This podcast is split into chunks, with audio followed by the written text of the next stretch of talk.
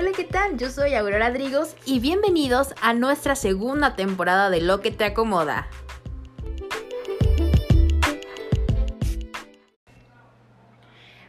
Bienvenidos a un nuevo episodio de Lo que te acomoda. El día de hoy tenemos a un invitado muy especial. Es abogado con mención honorífica por la Escuela Libre de Derecho, especialista en Derecho del Trabajo y Justicia Laboral por la Escuela Federal de Formación Judicial del Poder Judicial de la Federación y maestro en Derecho Procesal Constitucional por la Universidad Panamericana Campus Ciudad de México. Desde el año 2009 se ha desempeñado como abogado postulante en destacados despachos en materia civil, administrativa y constitucional en la Ciudad de México. Como funcionario judicial ha trabajado como secretario de juzgado de distrito y de tribunal colegiado en materia de amparo, así como secretario del Tribunal Laboral Federal de Asuntos Colectivos con sede en la Ciudad de México. Actualmente es secretario auxiliar en la ponencia de la ministra Loreta Ortiz Alf en la Suprema Corte de Justicia de la Nación. Bienvenido, Irving Vázquez Ortiz. Gracias, muchas gracias. Eh, un placer estar aquí contigo, Aurora. Eh, un gusto y pues obviamente encantado de platicar el tema que, que nos acomode. Hoy tenemos un tema muy interesante que se llama Seguridad Social en México. El concubinato se encuentra cubierto. Vamos a ir desmenuzando poco a poco un poquito acerca del concubinato. Platícanos, por favor, Irving, ¿qué es el concubinato? Sí, claro, con mucho gusto, Aurora. Pues mira, eh, el concubinato es pues digamos, podríamos decir que es una figura que nos ha acompañado a lo largo de pues, toda la historia de, del hombre y la mujer, por supuesto. Este, pareciera ser que pudiera ser una figura jurídica, eh, digamos, eh, muy reciente o que por lo menos ha tomado mucho auge últimamente, pero en realidad es que no. Es algo que desde literalmente miles de años nos ha acompañado a la humanidad eh, y es básicamente es una forma de, de organización familiar eh, o es una manera en la que la familia eh, pues nace o se conforma, ¿no? Generalmente todos pensamos que la manera más tradicional es el matrimonio, ¿no? O sea, todo el mundo dice, bueno, pues me voy a casar en algún momento con mi pareja para formar mi familia, ¿no? Pero la realidad es que el concubinato Ah, también es una fuente de la familia y si bien es cierto no es idéntica al matrimonio, es una fuente que por lo menos en los últimos años se ha extendido o se ha generalizado ah, en las nuevas generaciones y mucho más, por lo menos en la mía, que digamos somos los denominados millennials, este, o por lo menos yo me considero de esa generación. Entonces, es una, es una figura pues jurídica que se ha generalizado más en esta, pero en realidad pues viene desde hace miles de años, desde el derecho romano, desde el código de Hammurabi, que es la primera codificación de la que se tiene certeza o noticia, que es muy, muy, muy antigua. Este, pero bueno, por lo menos eh, en, México eh, podría decirte que el concubinato es una figura jurídica a través de la cual se reconoce la unión de dos personas, eh, no necesariamente del, sexo opuesto, pueden ser del mismo sexo eh, actualmente, y pues prácticamente es para realizar una vida en común y para pues procrear, eh, para digamos darle continuidad a la especie humana y para hacer una vida en común y esencialmente pues esa, ese podría decirte que es una definición del concubinato. Vimos un poquito acerca de la cuestión histórica, pero ¿desde cuándo entonces existe este término del concubinato? Claro, mira, mm, en México podría decirse que eh, el término de concubinato se introduce básicamente, eh, bueno, en el código anteriormente, eh, digamos, la materia reina o la materia que jurídicamente hablando existía era la materia del Código Civil o la materia civil.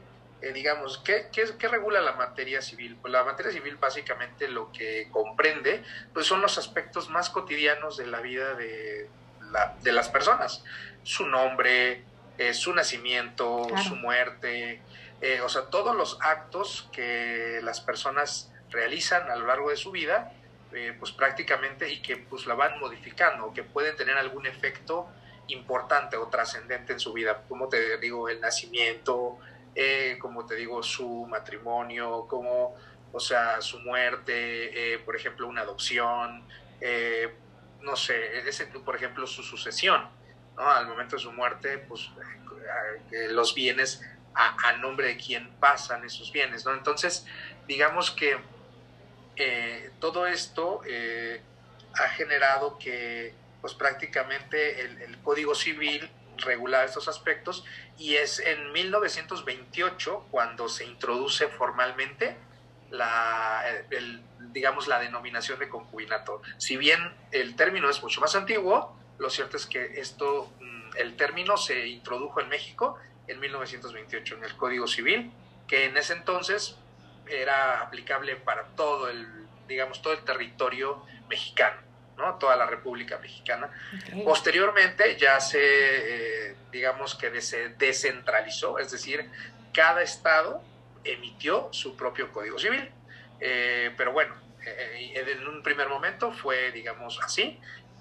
Como tal, no se le dio una protección inicial al concubinato, simplemente se, le, se le se consideraba como una causal para de impedimento para casarse. Es decir, si tú mantenías el concubinato con alguna otra persona, tú no te podías casar con una persona diferente. O sea, tú tenías que terminar esta relación de hecho o de concubinato. De hecho, me refiero a es una situación que sucede en la realidad, pues es decir, tú tienes una relación afectiva con alguien y pues obviamente tú lo más lógico, por lo menos antes se pensaba, o lo más normal era que pues después de cierto tiempo, pues tú te casaras con esa persona. Eh, pero bueno, no necesariamente ocurría de esa manera. Entonces, eh, de manera inicial, pues era un impedimento para casarte. Es decir, si tú tenías un concubinato con alguien, no te podías casar con una tercera persona. ¿no? Entonces, eh, digamos que de manera histórica así fue sucediendo hasta que en el año 2000, por lo menos en Ciudad de México, aquí sin hacerle promoción política a nadie, el, el, PRD asume la jefatura de gobierno y eh, posteriormente a Cuauhtémoc Cárdenas asume Rosario Robles, este, que actualmente está presa, pero bueno. Esa es otra este, historia. ella, fue, ella fue jefa de gobierno en el año 2000 y reforma ella el Código Civil e introduce un capítulo especial para, eh, pues para, el, para regular todo el concubinato y en realidad es cuando se le empieza a dar una protección mayor.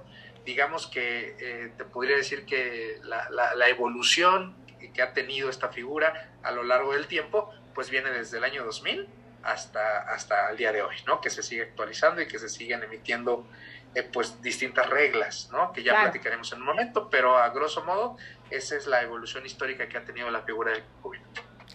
Esto quiere decir entonces que existe el concubinato en México, que existe dentro de las leyes mexicanas, ¿cierto?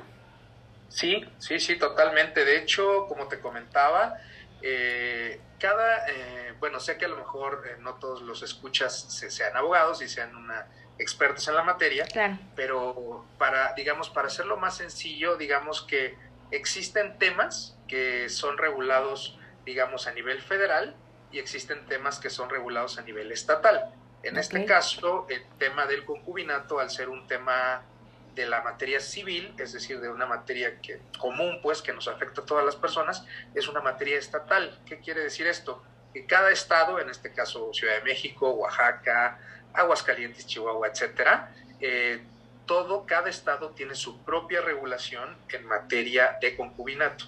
Eh, por, eh, en este caso, por ejemplo, en Ciudad de México, como te, comentaba, hay un capítulo especial en el Código Civil de la Ciudad de México que regula el concubinato. En el caso de Oaxaca, que esa es una cosa que a mí me sorprendió mucho, pero en, 2020, en diciembre de 2021 se emitió un nuevo código familiar del estado de Oaxaca, se quitó del código civil y se hizo una ley especial y ahí es donde está contemplado el, la, digamos la materia de concubinato. Pero sí, efectivamente en México existe esa regulación y cada uno de los estados define cómo está regulada para efectos de sus ciudadanos. Por supuesto, me parece un tema bastante interesante esa parte del concubinato que sí existe dentro de las leyes mexicanas, pero entonces, ¿qué derechos y obligaciones tienen las personas que están dentro de este tipo de relación de, concubinato? Claro, mira, pues eh, esa pregunta, eh, digamos que es un poco, mm, digamos, desde un punto de vista de un abogado, pues es difícil de contestar. Claro. Y yo te diría, depende. Eh, depende de dónde estés o depende de dónde se haya constituido el concubinato. Por ejemplo, si no es lo mismo si tu concubinato se establece en Nuevo León a que si se establece en Oaxaca, o si se establece en Ciudad de México, en el Estado de México. O sea, la realidad es que eh, sí, sí varía. Los derechos y obligaciones, como te comento, como cada estado regula eh, de manera distinta, entonces eh, digamos que los diputados o los legisladores de cada estado establecen qué derechos y qué obligaciones tiene. Por regla general, y ahora sí que afortunadamente, eh, eh, digamos que se encuentra así de manera más o menos uniforme en casi todos los estados. Pero bueno, mira, de, de, derechos te podría decir que el derecho que tienen, por ejemplo, los concubinos es un derecho a recibir una pensión alimenticia o derecho a recibir alimentos, que es lo que generalmente lo conocemos los abogados. El derecho a recibir alimentos o pensión alimenticia es básicamente que eh, la persona que una vez que concluye el concubinato, eh, la persona o ya sea cualquiera de los dos, ya sea el hombre o la mujer, o la hombre y hombre, mujer y mujer, pueden solicitarle a su pareja que eh, pues se les otorgue una pensión alimenticia por el tiempo por el mismo tiempo que haya durado el concubinato. Por ejemplo, si duró un año, pues por un año, pues si duró dos, tres, cuatro, etcétera. Este, y siempre y cuando acredite que él tiene la necesidad, es decir, la persona que solicita esa pensión tiene la necesidad de recibirla y que no tiene los medios para subsistir, ¿no? Digámoslo así. Es como una obligación, digamos, moral que está reconocida por el derecho en relación con, oye, pues durante este tiempo estuvimos juntos y yo no tengo los medios para subsistir, tú sí, porque a lo mejor, bueno, generalmente en las parejas pues siempre existe alguien que sale a trabajar y otro que no, o a veces los dos salen a trabajar, ¿no? Pero, este, digamos, de alguna manera o por algún, si por alguna circunstancia alguno de ellos tiene la necesidad, lo puede solicitar. Entonces, digamos que ese podría ser, es tanto un derecho como una obligación. Si estás dentro de una relación de concubinato y tu pareja fallece, entonces tú tendes derecho a ser considerado como un heredero, ¿no? Ya sea de manera, eh, obviamente, pues si estás en un testamento, pues ese derecho es eh, inamovible, pero también como un sucesor legítimo. ¿Qué quiere decir? Que cuando no existe un testamento, la ley establece una presunción o un derecho a favor del concubino que pues que, quedó vivo, digámoslo así, este, a poder recibir esos bienes que la persona en vida obtuvo este, y obviamente pues tienes ese derecho también. ¿No? Eh, por ejemplo, otro de los derechos que tienes, perdón, eh, sí, derechos, podría ser también a recibir una pensión, eh, que ahorita ya nos vamos a meter un poco, pero, pero me refiero a una pensión en términos, digamos, de seguridad social. ¿Qué quiere decir? Una pensión por viudez, una pensión por orfandad, en el caso de los hijos, que pues, son producto de este concubinato. O sea, sí efectivamente sí tienen un derecho y se ha avanzado mucho a través de los precedentes de la Suprema Corte para poder tratar de eh, eliminar todas las eh, barreras o trabas que se han establecido en las leyes para poder eh, pues darle acceso ¿no? a, en este caso a la viuda o viudo y a los hijos para que puedan disfrutar de derechos de seguridad social, como por ejemplo pues, una atención médica, eh, por ejemplo una pensión de, viudez o de orfandad, eh, cierto tipo de derechos que tanto el Instituto Mexicano del Seguro Social como el Instituto de Seguridad y Servicios Sociales de los Trabajadores del Estado, el ISTE, tiene la obligación de darles a, pues a los, a los deudos, digamos, o a los beneficiarios del, trabajador eh, que pues lamentablemente fallece, ¿no? Entonces, eh, eh, ese pues a grosso modo podrían ser los derechos, alguna obligación, por ejemplo, es la del reconocimiento de los hijos. Por ejemplo, si tú, aunque no estés casado con alguien, tienes un hijo, tienes la obligación por ley de reconocerlo y de darle tu apellido, ¿no? Entonces, esa es una obligación y otra de las cosas, o otra, y esa no es tanto como obligación, pero sí es un efecto, por ejemplo, es el caso del eh, parentesco, ¿no? Generalmente las personas eh, consideramos de, ah, bueno, ¿cuándo se crea un parentesco? Bueno, pues yo soy pariente de, o la otra, pues cuando soy hijo o cuando soy eh, familia, ¿no? Pero el concubinato antes no generaba un parentesco, ahora sí lo genera. Eh, es decir, si yo me uno en, concubinato con alguien, existe un parentesco, ya nos une un parentesco. Antes ese parentesco solo se creaba por el matrimonio.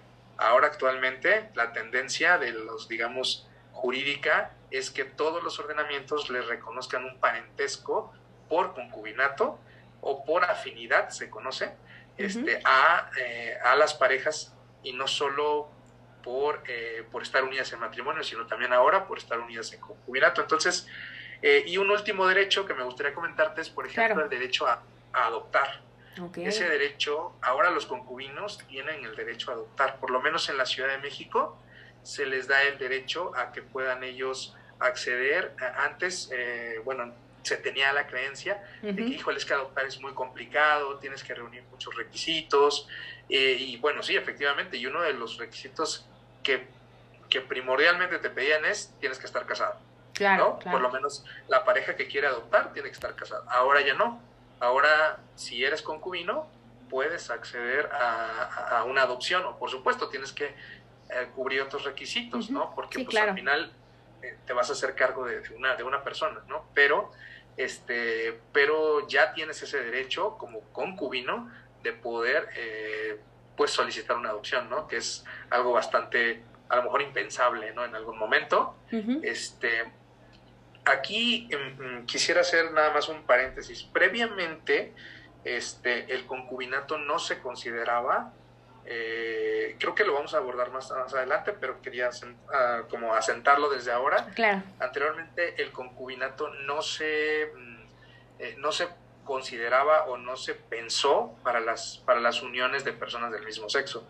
Eso es un tema que ha venido, digamos, de 10 años para acá, desarrollándose. Es decir, existía una discriminación, hay que decirlo con todas sus letras, para las parejas homosexuales o, o bueno, digamos, de la comunidad LGBTI, este, que pues prácticamente eh, se, les, se les discriminaba o se les trataba como, como personas de segunda y le decías, tú no te puedes casar y tú no puedes acceder al concubinato. De hecho, en la Ciudad de México se creó una figura que se llaman sociedades en convivencia, que es la figura que se les creó a ellos para que ellos pudieran, digamos, unirse de alguna manera, ¿no?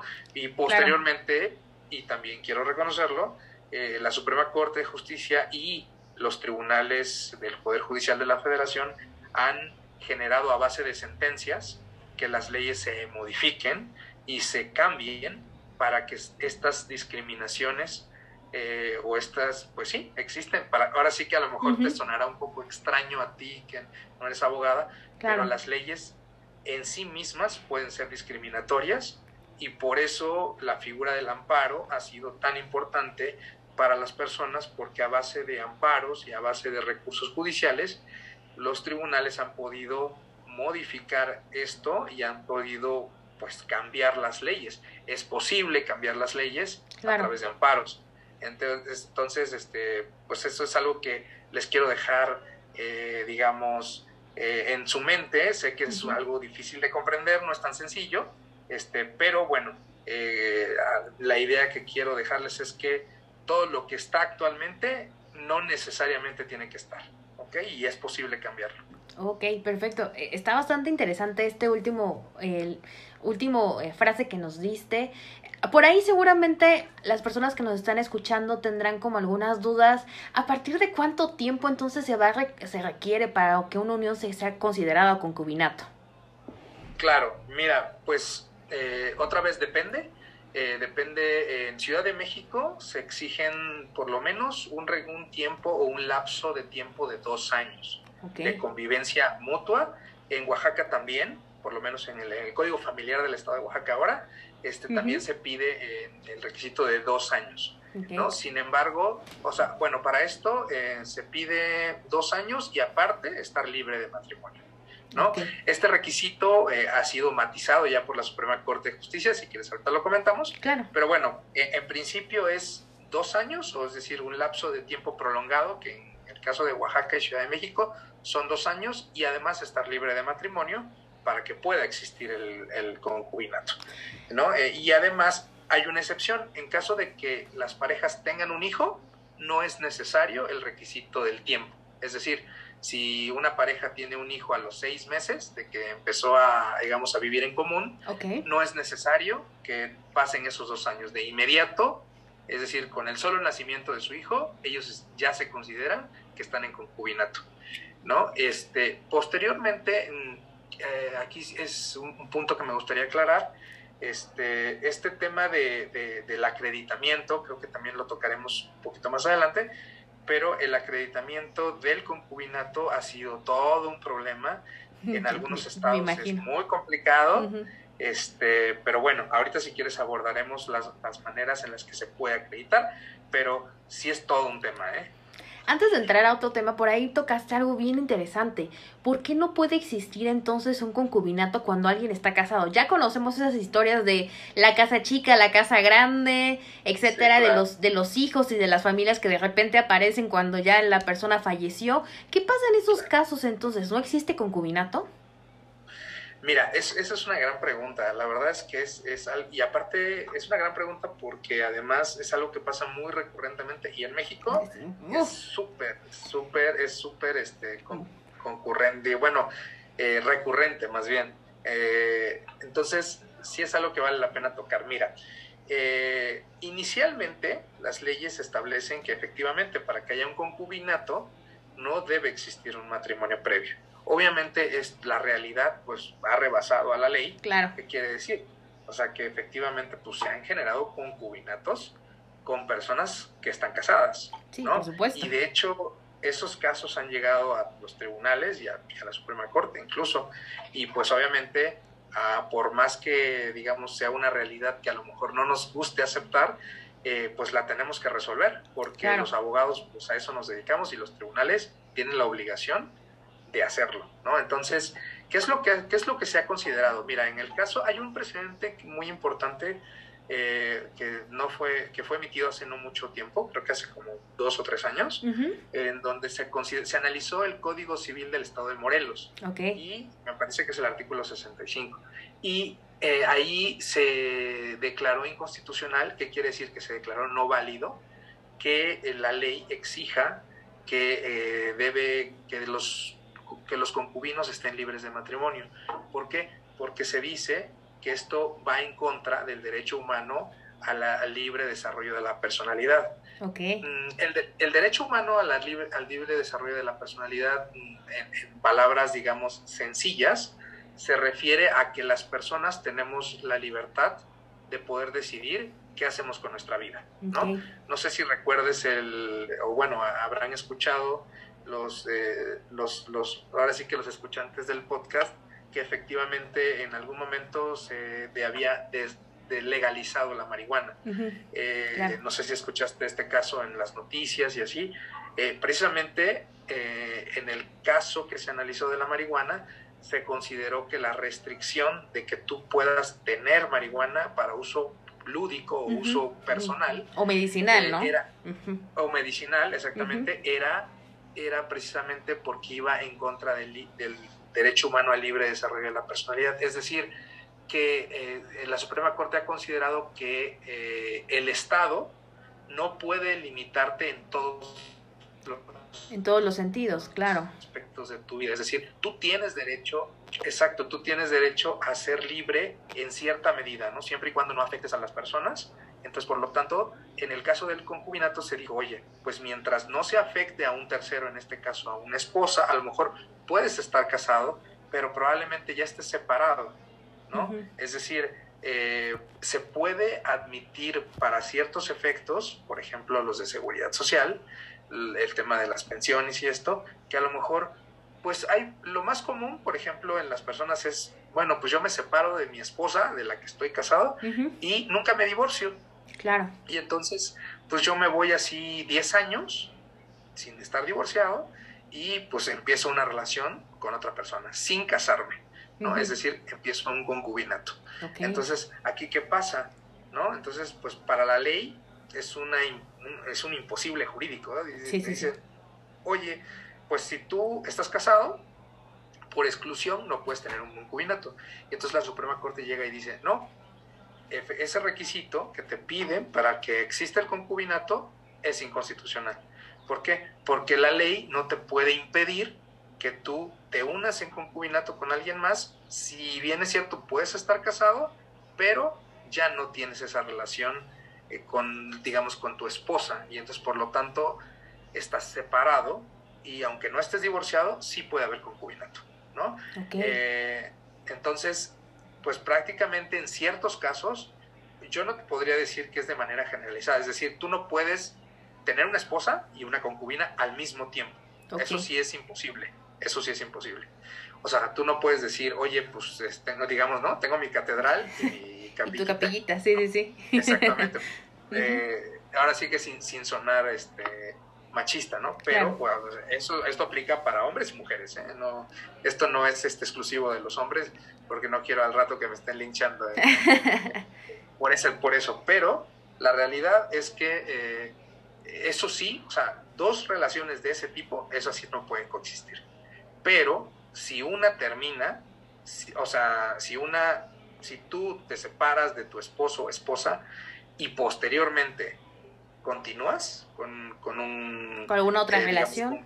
Con, alguna otra relación sin casarte, sí es posible que, que, tenga efectos en el mundo de, de, los, de las leyes, digamos, en el mundo jurídico, sí es posible que tengas efectos y la Suprema Corte lo ha reconocido a través de sus sentencias me parece muy, muy interesante. Bueno, todo esto que platicamos del, del, del, concubinato, yo creo que es un tema que además da para muchos, muchos, muchos, este, eh, muchas dudas que probablemente por ahí los escuchas tengan. Pero vamos, vamos a irnos enfocando un poquito. ¿Cuáles entonces serían los elementos del concubinato? ¿Cuáles son esos elementos que son importantes que conozcamos?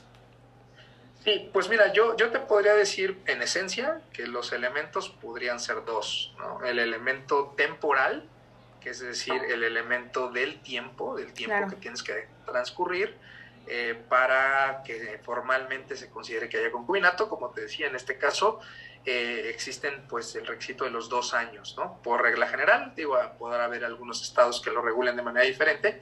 Incluso en el caso del IMSS, del Seguro Social, eh, el IMSS, a diferencia, por ejemplo, de las leyes civiles, exige cinco años para que para efectos del IMSS tienes que tener. Ahorita vamos a hablar un poco de este tema, ¿no? De si es constitucional o no.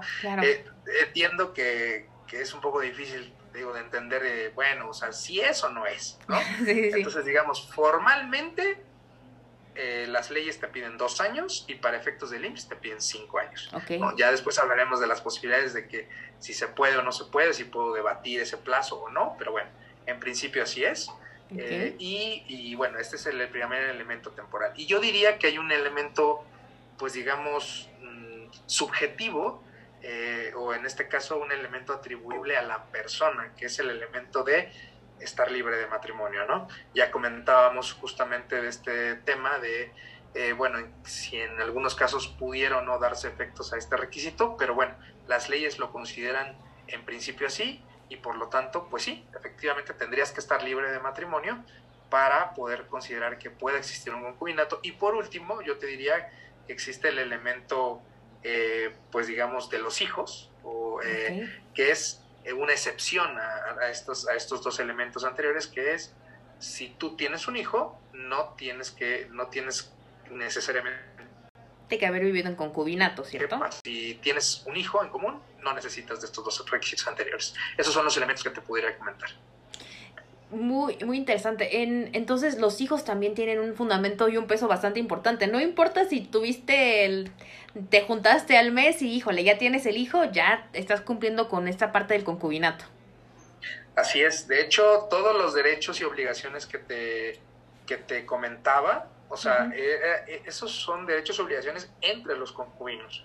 Pero obviamente el hecho de que tú tengas un hijo con, una, con, tu pareja eh, implica una serie de derechos y obligaciones también con tu hijo, o sea, de padres a hijos. Entonces, o sea, probablemente este podcast no nos alcance el tiempo para poder platicar todos, pero pues obviamente, además de los derechos y obligaciones que se generan con tu pareja, los derechos y obligaciones que se generan con el, pues, con el niño, con el bebé, eh, son una excepción a, la regla y pues prácticamente ellos son los que tienen que eh, tener toda la protección y el cuidado eh, y que la ley se los da de esa manera. Claro, por supuesto. Entonces, dentro de la ley, ¿cómo se va a reconocer el concubinato? ¿Cómo se reconoce este concubinato, esta, esta nueva forma eh, de generar este lazos entre dos personas? Sí, mira, pues eh, la ley, te digo, establece una definición, las, las leyes, los códigos de cada uno de los estados establece una definición.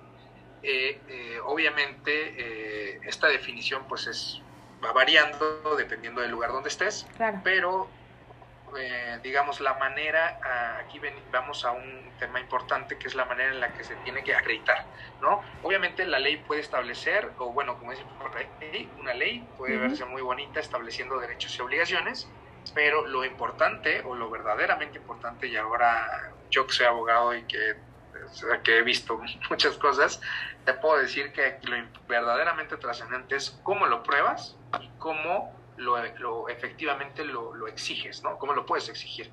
Porque de nada te sirve la mejor sentencia o el mejor, la mejor ley, la, muy bien redactada y muy bonita, si en realidad no, no es aplicable, ¿no? Si en realidad las personas no sienten esa, ese respaldo, ¿no? Por parte de la ley. Entonces, ahora aquí, eh, en el caso de la Ciudad de México y en el caso del Estado de Oaxaca, por ponerte algún ejemplo, eh, pues son, existen constancias, es decir, los propios jueces de registro civil o oficiales del registro civil, en el caso de Oaxaca, eh, están facultados, de hecho esto es algo muy reciente allá, en agosto de 2021 se, se, les dio esta, facultad. Claro. Eh, ya a partir de esa fecha, a partir del 8 de agosto, ya ellos pueden, las parejas, pueden acudir directamente ante un oficial de registro civil o un juez de registro civil a eh, solicitar el reconocimiento de, su unión o como concubinos, ¿no? Incluso, este, prácticamente en, las, eh, se te expide una, una constancia, eh, pues, de, concubinato, ¿no? Un, acta de concubinato, ¿no? Entonces, de hecho, pues, ahora sí que por decirte algo, en el caso de Oaxaca te piden, pues, por ejemplo, identificación oficial, el acta de nacimiento de las personas que solicitan el reconocimiento, ¿no? En el caso de que si hubiera hijos, pues copia también de su acta de nacimiento, su comprobante de domicilio dentro del estado donde están habitando, ¿no? Y, ojo, la, una constancia de inexistencia de matrimonio, ¿no? No mayor a tres meses. Por decirte algo, este, por ejemplo, estos requisitos están regulados en el artículo 115 ter del Código Familiar eh, perdón, del Código Civil para el Estado de Oaxaca. Entonces, eh, por ejemplo, esta es una de las cuestiones, o este es uno, como uno de los ejemplos que quería darte, de cuáles son los requisitos que te piden el Estado para poder considerar que tu unión pues es, es desválida, ¿no? Y que tú la puedas acreditar. Y eh, pues prácticamente en Ciudad de México y en Oaxaca, pues afortunadamente ya existe una manera, además de que tú puedas acudir con un juez de lo familiar, en un, en un bueno, no, se no es un juicio propiamente, pero es un, digamos, a través de un escrito o de una jurisdicción voluntaria, se llama, eh, tú puedes solicitar el reconocimiento de un juez de tu unión. Pero, pues obviamente esto conlleva pues una serie de inconvenientes porque pues usted sabe, ¿no? Un juicio pues es un juicio, es un tema largo, los tribunales generalmente están saturados, costoso, desgastante para las personas. Entonces, lo, lo, lo, que generalmente o lo que yo les podría sugerir es que en el caso de los estados donde se les otorga las facultades a los jueces de registro civil o oficiales de registro civil, lo más sencillo y lo más eh, pues también económico sería pues prácticamente acudir ante ellos para que puedan expedir esta, este, esta acta de concubinato y, eh, de esa manera puedes acreditar ante cualquier autoridad eh, que tú estás pues unido en concubinato con alguna otra persona. Además de esto que te comento, de las constancias de concubinato, también me parece importante destacarte que lamentablemente existen estados en donde es muy complicado acreditar el concubinato, ¿no? O sea, por ejemplo, eh, para asegurar, no sé, generalmente las autoridades te dicen, bueno, ¿sabes qué? Eh, bueno, tuviste un, hijo, este, bueno, y, y, proviene de una relación de concubinato, entonces eh, tienes que traerme tu acta de concubinato o tus testigos, eh, que generalmente te piden eso, testigos, de que efectivamente tú tienes, no sé, X tiempo, ¿no? Yo sé que esto a lo mejor podría sonar un poco extraño porque dices, bueno, si hay hijos, pues hay concubinato, pero lamentablemente no todas las personas y no todas las autoridades conocen esto que te estoy comentando. Entonces, o las autoridades te dicen, ¿sabes qué? Pues es que a mí mi normativa me pide que tú me traigas un acta, ¿no? Y lamentablemente algunos burócratas son muy cuadrados y dice, bueno, pues a mí me dicen esto y yo te lo tengo que pedir, ¿no? Y si no me lo das, pues no puedo hacer el trámite que me solicitas, ¿no? Entonces, eh, a veces es muy desgastante porque las propias autoridades, eh, digamos que hacen un poco complicado eh, el, tratar de ejercer tus derechos porque todo lo, limitan generalmente a un documento, ¿no? Claro. ahora sí que, como dirían en México, papelito habla, y entonces pues prácticamente tú tienes que pues cumplir con esos requisitos y si no los cumples, pues no, no, puedes hacer los trámites que, que, tú requieras, ¿no? Entonces, en algunos estados sí es un poco difícil y, yo la verdad, ahora sí que aprovecho el foro para hacer un llamado a los legisladores de, pues, de algunos estados de la República que, que no tienen esta apertura y, y, no han simplificado un poco la manera en la que, en la que pues, se puede hacer, ¿no? Porque la realidad es que solamente necesitan disposición de política, por supuesto, este, para poder cambiar las leyes, ¿no? Y me parece que esto sería en beneficio de los ciudadanos, porque, como te lo decía, a pesar de que, de que es, una, es una realidad que la verdad es que no a muchos les gusta, o sea, es decir, todavía en México existen voces eh, reticentes a reconocer o a atribuirle derechos al concubinato, pero creo que la realidad está superándonos y me parece que el derecho, eh, por lo menos, eh, es, es, un arma para regular la conducta de las personas y para que podamos vivir en sociedad. Y parte de, de, que nosotros podamos tener armonía, pues es precisamente que tus derechos sean tutelados, ¿no? Es decir, que tú puedas hacer efectivos tus derechos. Y qué mejor que las leyes te den esas posibilidades para que tú puedas acceder de manera sencilla a los beneficios para que tú puedas ejercer tus derechos. ¿no? Entonces me parece que, que, es importante, hay muchas cosas por hacer en México en general, pero bueno, afortunadamente en Oaxaca y en Ciudad de México es posible, es posible obtener esta constancia eh, o esta acta de concubinato y por lo tanto pues me parece que es algo muy loable y que hay que destacar y pues también todas las personas que escuchan el podcast, ¿no? Que, que, que, que, lo utilicen, es una herramienta que está a su, a su disposición y pues ejerzan sus derechos, eso es lo más importante. Hablando de derechos, algo que me llamó mucho la atención y que habíamos comentado eh, un poquito antes era la, el concubinato con las parejas del mismo sexo. ¿Qué tan, tan, tan regulado está ante la ley? ¿Se puede, no se puede? ¿En qué estados sí, en qué estados no? Claro.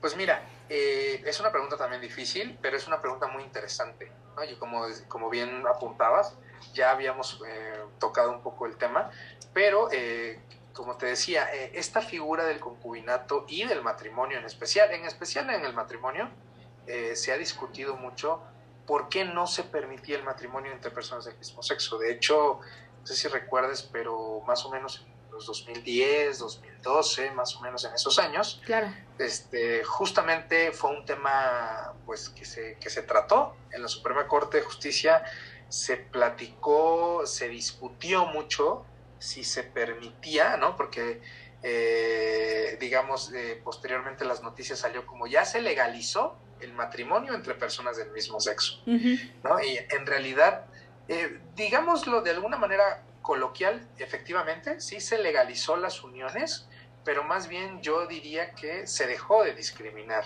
a las personas con preferencias sexuales diferentes, ¿no? Eh, lamentablemente muchas de nuestras leyes estaban construidas o por lo menos tenían un trasfondo eh, moral, es decir, existían prejuicios de las personas y decían, obviamente de los, de los legisladores, de las personas que hacen las leyes, y decían, no, es que el matrimonio es exclusivo para las personas, para un hombre, eh, y de hecho así era la definición de matrimonio y de concubinato, era, es la, la, unión de un hombre y una mujer. ¿Esto qué implica?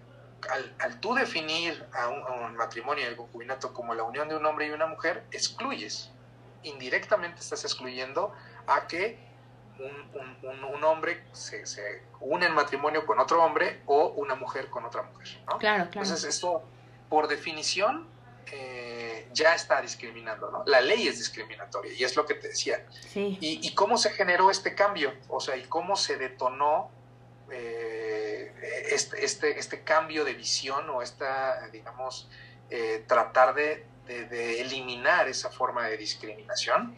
Es a través del juicio de amparo. ¿no? Muchas personas, personas del mismo sexo, okay. iban, solicitaban al registro civil, oye, yo me quiero casar, presentaban su solicitud, obviamente los oficiales de registro civil, pues, ¿qué hacían? Les decían, no te lo puedo, no puedo hacerlo, porque la ley impide tu unión, porque el matrimonio o el concubinato es una unión de un hombre y una mujer. Okay. Entonces, contra estas respuestas que les daban las autoridades, lo, las parejas acudían en una demanda de amparo ante un juez federal y este juez federal eh, conocía de su caso y al final mucha, mucho lo que empezó a suceder es que eh, les, les daban la, la, razón.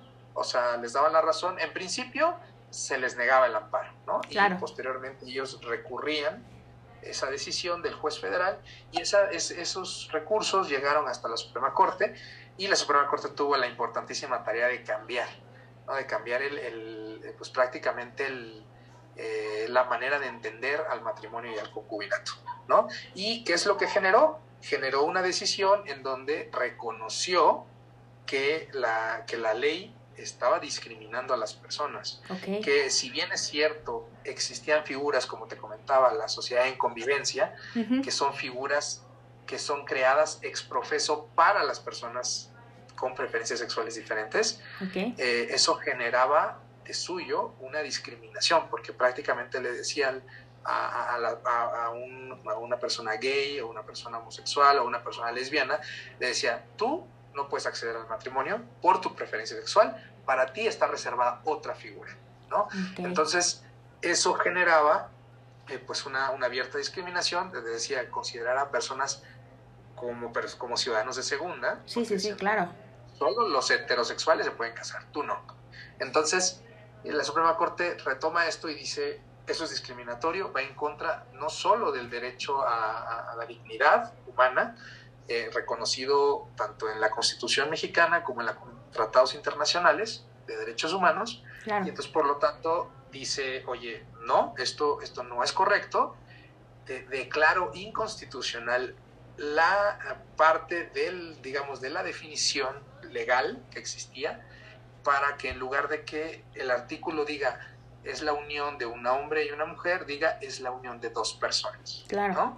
Y esto abre la puerta precisamente a que las personas del mismo sexo puedan unirse en matrimonio o puedan constituir un concubinato. Y por lo tanto, se deje de discriminarlos. Digo, al final han sido históricamente grupos discriminados claro, claro. Eh, por, por sus preferencias sexuales. Y de hecho, el artículo primero de la Constitución establece tajantemente en su, su párrafo tercero que está prohibida toda discriminación en México por motivos de preferencias sexuales. Entonces, de, de, esta manera, y digo, tal vez aquí se va a notar mucho eh, el lugar a donde yo pertenezco, el lugar a donde yo trabajo, pero la verdad es que eh, si yo estoy ahí es porque para mí es muy congruente, lo, o por lo menos trato de ser congruente con claro. lo que creo, eh, y sí creo que el Poder Judicial, en especial la Suprema Corte, ha generado un cambio social y ha, eh, sí, es, es, digamos, es el poder de, digamos, de los tres poderes clásicos que se conocen, este, es el poder que más ha impulsado la protección de los derechos humanos y ha impulsado, eh, digamos, el desarrollo y, el hacer la justicia cercana a la gente, ¿no? Contrario a lo que mucha gente cree o piensa, me parece que, el, que a través de las sentencias de los tribunales eh, esto se ha podido lograr. Efectivamente hay mucho trabajo que hacer, pero creo que es una labor muy loable lo que, lo que ha ocurrido y efectivamente hay un cambio. De, o sea, en 20 años se ha avanzado muchísimo en, en materia de protección de derechos. Lo que me, llama mucho la atención lo que decías eh, referente a la protección de los derechos, sobre todo el concubinato, y platicando, estábamos platicando un poquito acerca sobre las parejas del mismo sexo. Entonces vemos que realmente sí existía una ley discriminatoria, porque si bien te decían, bueno, no te discrimino, pero mira, aquí tienes tu ley aparte, ¿no? Entonces es como genera una discriminación secundaria de alguna manera este, de alguna forma indirecta para ellos. Entonces yo creo que el hecho de que se haya desarrollado de una manera diferente, que se haya abierto la posibilidad de que existe el concubinato, de que existe el matrimonio entre personas del mismo sexo, también les da ciertas garantías sociales. Eh, ¿Qué pasaría entonces, bueno, hablando de los concubinatos en general, qué pasa entonces cuando un concubinato se termina? Yo creo que es una pregunta que a todos nos estaremos haciendo en nuestra mente. ¿Qué pasa cuando esta, esta definición se termina? Sabemos que en el matrimonio pues se termina, llega un divorcio, ¿no? Pero ¿qué pasa en el concubinato? Sí, claro, pues igual, como te decía, importantísima pregunta. Este, es un poco difícil, eh, porque, o sea, ahora sí que también hay que reconocerlo, ¿no? Se ha avanzado mucho en la construcción de los derechos y en que la gente pueda acceder a, gozar de ellos, pero bueno, aquí también eh, viene un llamado de atención para las parejas, ¿no? En general. Claro. Eh, ¿Qué es lo que pasa, ¿no? Y, y hablemoslo de manera coloquial. ¿Qué es lo que pasa cuando tú terminas una relación? Pues generalmente, pues lo que menos quieres saber es de la otra persona. Claro. O sea, dices, este, bueno, ya se acabó, esto ya fue, y entonces, pues, ¿qué es lo que haces? Incluso en los propios matrimonios.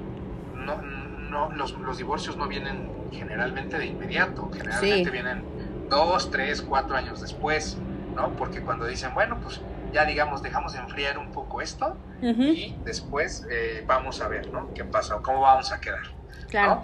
Este, una de las cosas eh, eh, el concubinato termina pues con la separación, literalmente con la separación, al ser un, una situación de hecho, es decir, al ser una situación de que no existe como tal un, un acto donde diga, bueno, con esto inicia el ¿no? O sea, a lo mejor podríamos identificar ese acto con pues el momento en el que las personas viven ya en común, en un, digamos, en un mismo lugar, en un mismo espacio, un departamento, una casa, lo que tú, eh, ahora sí que lo que tú consideres o a lo que sus posibilidades esté, ¿no? Este, pero eh, digamos que en, ese momento inicia, pero cuando termina, eh, termina cuando ellos se separan, pero, o sea, también ese es, digamos, otro elemento, otro elemento adicional es cuando ya no hay la, la intención de seguir, pues. Porque bueno, pues, de, separarme, pues te puedo decir, ah, pues yo me fui de vacaciones ayer y entonces ya se acabó mi concubinato. No, no, no. O sea, el concubinato se termina cuando las personas concubinas se separan y cuando ya no hay una intención de seguir juntos, ¿no?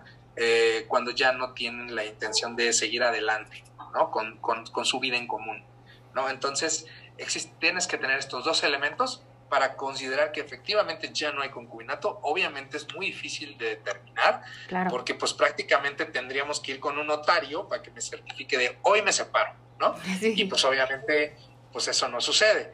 Entonces es difícil determinar cuándo termina un concubinato. Yo te podría decir que para efectos prácticos es en el momento en el que las parejas se separan y ya no hay una ya no hay una voluntad de seguir juntos, ¿no?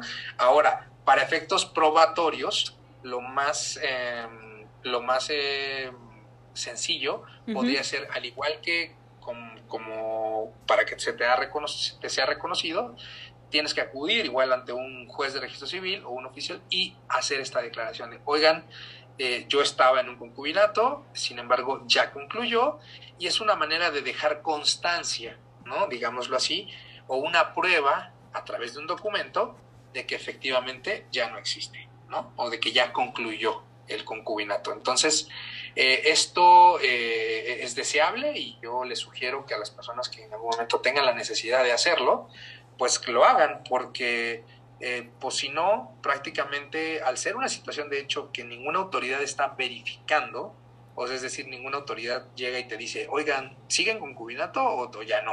Entonces, O sea, entonces es una obligación que las parejas tienen y yo se lo sugiero, ¿por qué? Porque existen obligaciones que si tú nunca terminas con un concubinato, esas obligaciones se siguen generando. Okay. por ejemplo, la, obligación de dar alimentos o de dar una pensión alimenticia. Como te decía, eh, los concubinos tienen derecho a exigir el, ese derecho a una pensión por el tiempo que haya durado el concubinato. ¿Qué pasa si, por ejemplo, mi concubinato duró dos años, bueno, tres años, digámoslo así, pero termina, yo nunca doy aviso a las autoridades y entonces cinco años después viene una demanda de mi ex concubino o concubina y en donde me pide alimentos y me pide que sea por ocho años. Ok. Porque son tres de lo que duramos más cinco separados. Y entonces tú no tendrías un elemento para poder acreditar que tu concubinato duró tres años. Entonces, ¿qué pasaría? Entonces, si no, tú no tienes manera de acreditar eso, pues entonces vas a estar obligado ocho años a dar alimentos. ¿no? Entonces, ojo con eso, o sea, y, eso es muy común en México, la desidia de la gente de, decir, y pues ya, ¿para qué voy? Si yo ya, ya terminó, ya no tiene sentido. Y mira, lamentablemente esto parte de una condición humana que es muy natural, ¿no? De que cuando tenemos una relación, todo es muy bonito, todo es muy padre, este, pero cuando concluye es como, no, ya no quiero saber de esa persona, ¿no? Y ya no quiero saber nada en relación con él, él o ella. Entonces, este, yo lo que les diría a, los radioescuchas, o a los que escuchan el podcast más bien, perdón, este, es eh, tratar de eh, siempre cerrar sus ciclos, ¿no? Si así como fue bonito al inicio, eh, por protección de ellos, lo que les sugiero es siempre tener alguna, un documento, alguna prueba de que esa relación ha concluido eh, si es que, obviamente, si existen pruebas de que inició, porque también, eh, te digo, todos nos vamos a un punto de vista de probar, ¿no? ¿Cómo pruebas? ¿no? Obviamente, si, si una relación donde no hay hijos, pues difícilmente te van a poder acreditar que hubo concubinato. Claro. ¿No? O sea, pues simplemente sería tu palabra contra la de tu pareja, ¿no? Claro. Pero, pues si existieron hijos, pues lo más lógico es que, que, que bueno, si no hay matrimonio, pues hay concubinato, ¿no? Entonces, Ojo, nada más eh, advertirles a las personas que nos escuchen que, este, que es importante, ¿no? Que atiendan estos temas y porque mucha gente, te digo... Sí, que, no, lo dejen pasar. Que, Exacto. porque después, pues bueno, vienen las consecuencias. Exactamente. Entonces, ojo con, con, lo que hacen y ojo con lo que dicen, ¿no? También en el WhatsApp y todo eso es todo ahora sí que puede ser utilizado en tu contra. Entonces, aguas con eso. Aguas con. Sí, por supuesto. Eh, aquí también viene una pregunta que seguramente todos están haciendo en este momento. Eh, ¿Puede existir el pago de pensión? Nos queda un poco claro que a los hijos sí, ¿no? Si existen hijos dentro del concubinato, pero ¿puede haber pago de pensión para exconcubinos?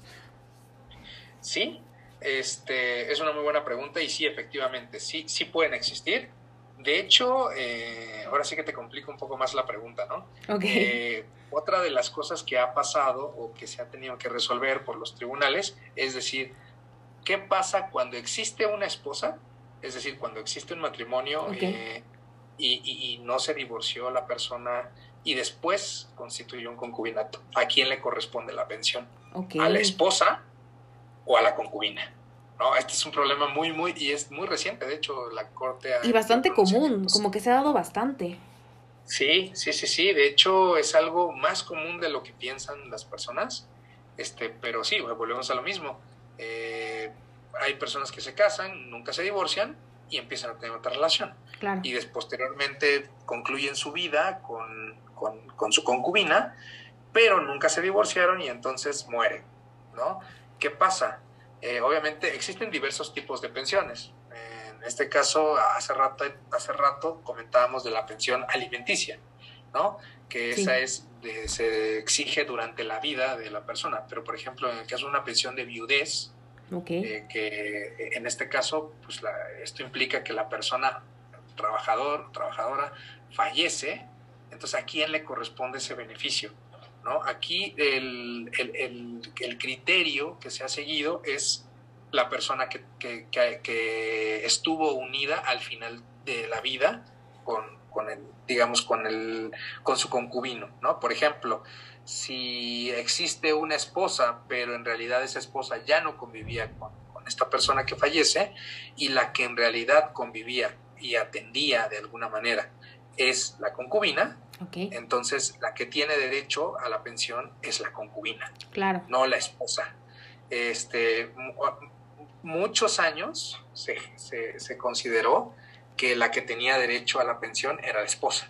¿Por qué? Pues simplemente decían, pues compadrito, nunca te divorciaste, pues mala tarde, ¿no? Bueno, más bien, mala tarde para la concubina o concubino, porque pues prácticamente se quedaban al desamparo, ¿no? Actualmente la Corte ha emitido algunos criterios en donde dice, aquí lo verdaderamente trascendente o porque al final tienes que ver la razón de la pensión y la pensión de viudez es precisamente un apoyo económico que se le da a la persona que dependía tal vez del, trabajador o trabajadora que fallece y entonces prácticamente esta persona es la que requiere ese apoyo. Claro. Entonces, por eso se ha dicho, el criterio es la persona que dependía económicamente del trabajador o trabajadora al momento de su muerte. Sí, porque... Y pues genera. Claro, de repente encontramos historias de, híjole, es que se divorció hace 30 años, lleva eh, viviendo con otra persona 10, fallece y pues la concubina o el concubino se queda sin nada, ¿no? Prácticamente. Sí, generalmente se tenía esa creencia de que pues prácticamente si existía una esposa, ahora sí que esposa mataba todo, ¿no? O esposa, esposo mataba todo. O sea, el matrimonio tenía un eh, nivel preponderante por encima de todas las figuras jurídicas y se decía, el matrimonio es la única manera de formar una familia. Actualmente ese, ese concepto ya no es vigente. Existen otras maneras, como el concubinato, que el concubinato pues prácticamente se asemeja, es, te generan los mismos derechos y obligaciones que un matrimonio, con excepción de que pues te ahorraste la boda, ¿no? Claro. Ya no tienes que estar en, el salón y en la música y en los invitados, ¿no? Entonces, la realidad es que jurídicamente sí te podría afirmar ahorita que el, concubinato está a la par del matrimonio y es totalmente válido y totalmente protegido por las leyes con las cuestiones probatorias que te comentaba, pero bueno, eso poco a poco se tendrá que ir matizando y se tendrá que ir cambiando. Entonces, para todos los que están, nos están escuchando, mucho ojo si están en concubinato porque ya prácticamente están casados. Sí, sí, sí, los derechos y obligaciones son los mismos. ¿Qué efectos jurídicos entonces tendría el concubinato? ¿Qué, qué, qué nos puedes platicar acerca de estos elementos que tendría el concubinato con sus efectos jurídicos?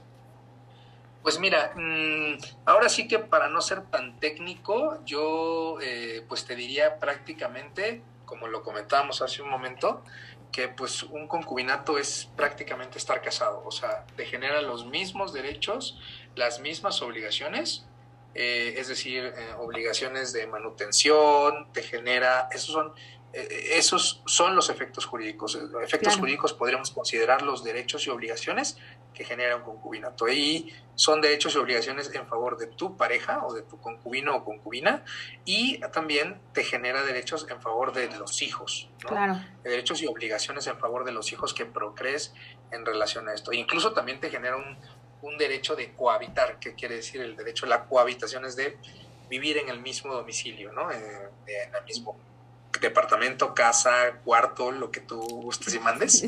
Entonces, este, o sea, prácticamente este, los mismos derechos que te genera el, matrimonio eh, son los mismos eh, consecuencias jurídicas o los mismos efectos que te genera eh, el estar en, concubinato, ¿no? Entonces, como te, te, recalcaba, este, actualmente o hoy en día ya es eh, igual, o sea, a reserva del, del, acto solemne del matrimonio que va el juez de registro civil y te casa. Con toda la fiesta y bueno. Exacto, exactamente. Entonces, la verdad eh, es, es, lo mismo.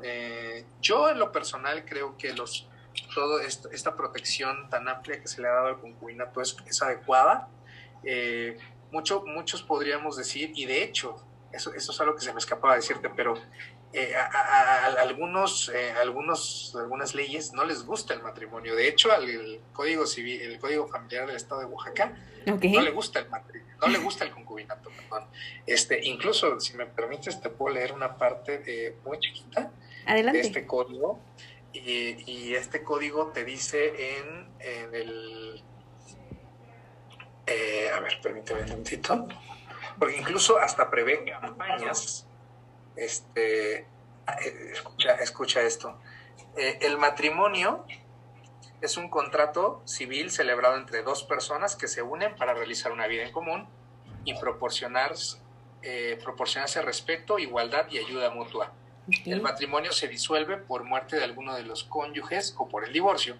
Y bueno, en este caso te dice, el Estado procurará por todos los medios eh, que estén, eh, ojo, el Estado procurará por todos los medios que estén a su alcance que las personas vivan en concubinato y contraigan matrimonio. Que las personas que vivan en concubinato contraigan matrimonio. Para la realización de este fin, se efectuarán campañas periódicas de convencimiento. O sea, con esto quiero como hacer como patente o ejemplificar que hay algunos estados que dicen el concubinato tiene que desaparecer. O sea, me genera muchos problemas claro. tener un concubinato. Es mucho mejor que las parejas se casen. ¿no? Entonces, ahí lo dice muy claro el artículo. Es el artículo, ya ni te dije, pero es el, el artículo 6 del Código Familiar del Estado de Oaxaca. Y ese te, dice, establece que prácticamente eh, el Estado tiene que procurar que la gente que está en concubinato se case. ¿no? Eh, entonces, pues bueno, como te repito, el concubinato, digamos, es el, el hijo incómodo. este, por decirlo de alguna manera, de las figuras jurídicas para integrar una familia. Al Estado lo que le gusta es que la gente se case. Que se case para que no, no tenga problemas, no más adelante.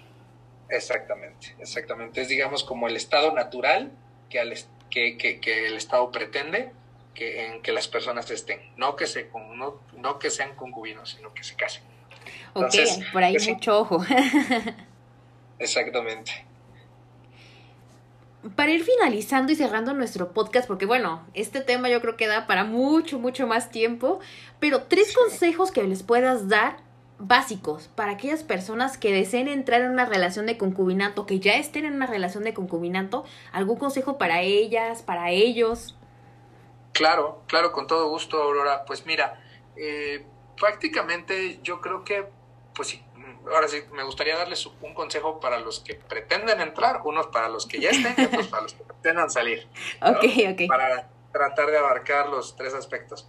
Para los que pretendan entrar, mm, yo creo que es, es correcto, o sea, al final eh, es, es, una figura que existe y es una figura que pues la gente puede utilizar, ¿no? Entonces, me parece que está bien que se atrevan a utilizarla, no que no tengan miedo, ¿no? Al final de cuentas, todos en algún momento de la vida, al ser seres humanos, eh, tendemos siempre a buscar una pareja, ¿no? Entonces, me parece que eso es algo lo más natural del mundo. Este, que no les dé miedo estar en concubinato, creo que es algo eh, que no es eh, pues difícil, de hecho, más bien es una figura que si tú no te casas, vas a estar en concubinato, ¿no? O sea, ahora sí que o caes en una o caes en la otra. Claro, claro. Entonces, es una figura que, que más bien, en lugar de tener miedo, eh, es algo que tendrían que eh, conocer y yo creo que este podcast es precisamente una muy buena oportunidad para conocerlo eh, y es decir conocer sus derechos y obligaciones y con esto generar que este, puedan estar un poco más seguros, que ejerzan sus derechos. Y otra de las cosas, como platicábamos anteriormente, es eh, que, que, efectivamente vayan y que expidan o que soliciten su acta de concubinato. Eso es muy importante porque les va a permitir ejercer sus derechos más adelante. Entonces, ese es un consejo que yo les podría dar. No tengan miedo al concubinato eh, y traten de eh, tener su, su constancia para que puedan acreditar frente a las autoridades por cualquier emergencia, en la vida hay muchas, este, pero por cualquier emergencia es importante tenerlo. Ahora, para las personas que van a, que ya están en un concubinato, yo lo que les diría es conozcan sus derechos y obligaciones, ejérzanlos, no tengan empacho en hacerlo porque al final de cuentas, aunque a las autoridades no les guste el concubinato, es algo que existe y que tienen que tolerar y tienen que proteger, porque eso es una obligación que las autoridades tienen de cumplir con los derechos y de tutelar los derechos este, humanos. No solo no les están haciendo un favor, este, están, ustedes tienen ese derecho, tanto en las, todas las personas tenemos esos derechos de eh, tanto en la Constitución mexicana como en los tratados internacionales y por lo tanto ejérzanlos, ¿no? Me parece que eh, ustedes tienen las personas que ya estén en concubinato tienen esa protección y tienen que ejercerla, ¿vale? Y para las personas que terminan en un concubinato, me parece, eh, les diría a los, a los que son padres, a los que sean responsables con sus hijos, eh, eh, si tienen que dar una pensión, o bueno, no si tienen, la tienen que dar, pero este, denla y sin necesidad que se las exijan. O sea, creo que muchas de las cosas o muchos de los problemas se podrían evitar si hay una buena comunicación entre la pareja. Si en algún momento la hubo, creo que lo ideal sería que al final, cuando se separen, este, debe haberla aún más. Entonces, ese es, ese es, ese es fundamental. Háganse cargo de sus hijos, sean responsables, porque si no, después este, pues ya les llegarán sus demandas, ¿no? Por supuesto. Entonces, y, no les van a gustar. Pero bueno, esa es una de las cosas que es, es importante que atiendan. Y otra de las cosas es terminen sus, sus relaciones de concubinato y den aviso a la autoridad, ¿no? Eh, eso es importante porque si no, más adelante, como comentábamos, se van a quejar de, híjole, pero es que yo nomás fueron dos, tres años, no fueron diez, no fueron quince, etcétera, ¿no? Entonces, así como todos estos estos eh, derechos eh, que se tienen se pueden utilizar a su favor, también pueden ser utilizados en su contra. Entonces es importante que los conozcan y que terminen lo que iniciaron de manera adecuada para que posteriormente no tengan consecuencias negativas. Estos son los, los consejos que les podría dar. Pues te agradecemos mucho, eh, Irving, el poder darnos este conocimiento, darnos la luz sobre el concubinato, que creo que es un tema que además, pues hay muchos mitos, hay muchas cosas que pues realmente estábamos como muy perdidos, no sabíamos de qué trataba, qué se hacía, qué no se hacía dentro del concubinato. Yo creo que con esto nos va muchísimo saber para aquellas personas que quieran entrar, quienes estén o estén por salir también del concubinato, pues les da como un poquito más de claridad. ¿Algún pensamiento final eh, para todos nuestros escuchas en el podcast? Eh, pues nada, pues agradecer, agradecer mucho a ti la invitación, Aurora. La verdad es que fue para mí un momento muy especial el poder compartir estos minutos con ustedes. Eh, decirle a las personas que pues ojalá eh, puedan conocer sus derechos y obligaciones, no solo en el concubinato, sino en general. ¿no? Creo que en la vida es importante conocerlo. Sé que a lo mejor a los abogados nos perciben como personas muy técnicas y que utilizamos términos muy rimbombantes, pero eh, creo que es importante acercarse y conocer, ¿no? Porque lamentablemente eh, en México no existe la cultura de la prevención, sino simplemente cuando ya pasó algo, entonces es cuando ya todo el mundo quiere meter a un abogado. Y claro. Pero que sería importante conocerlo desde antes. Este, de cualquier manera, este, pues yo estoy a su, a su disposición si en algún momento quisieran hacer alguna consulta eh, o alguna pregunta, pues con todo gusto puedo, puedo realizarlo. Pero este, pues yo creo que el mensaje o el mensaje final que les dejaría es conozcan sus derechos y obligaciones para que después no me los chamaquen. Pues te agradecemos mucho el haber aportado estos conocimientos y esta luz en, en, en, este podcast que además va a ayudar a muchísimos que están en estos en este sistema del concubinato a saber en dónde están parados. Y pues bueno esperemos también poder tenerte en otro en otro podcast próximamente porque hay muchos temas por ahí que se quedaron este pues en, en el cajón no pero bueno próximamente los estaremos comentando. Te agradecemos mucho. ¿Dónde te pueden seguir? ¿En dónde te pueden escuchar? ¿En dónde te pueden consultar? Eh, pues mira, eh, como tal, eh, no tengo un perfil público, pero bueno, me pueden seguir en Twitter. Claro. Este, arroba Irving, es I-R-V-I-N-G, guion bajo Vázquez. La, Vázquez es la primera con S y la última con Z. Ese podría ser una red social en donde me pudieran seguir o y también en mi correo electrónico. Si tienen alguna duda o alguna consulta que me quisieran realizar, es, mi correo electrónico es irving.vasquez.ortiz.gmail.com. Con todo gusto, ahí podemos, los puedo leer y les pudiera dar algún seguimiento o alguna respuesta a algo que les interese saber. ¿Vale? Te agradecemos mucho el haber estado con nosotros y acompañarnos en este podcast. No dejen de seguirnos a todos, todos en nuestras redes sociales. Nos estamos viendo en nuestro siguiente episodio con más temas de lo que te acomoda.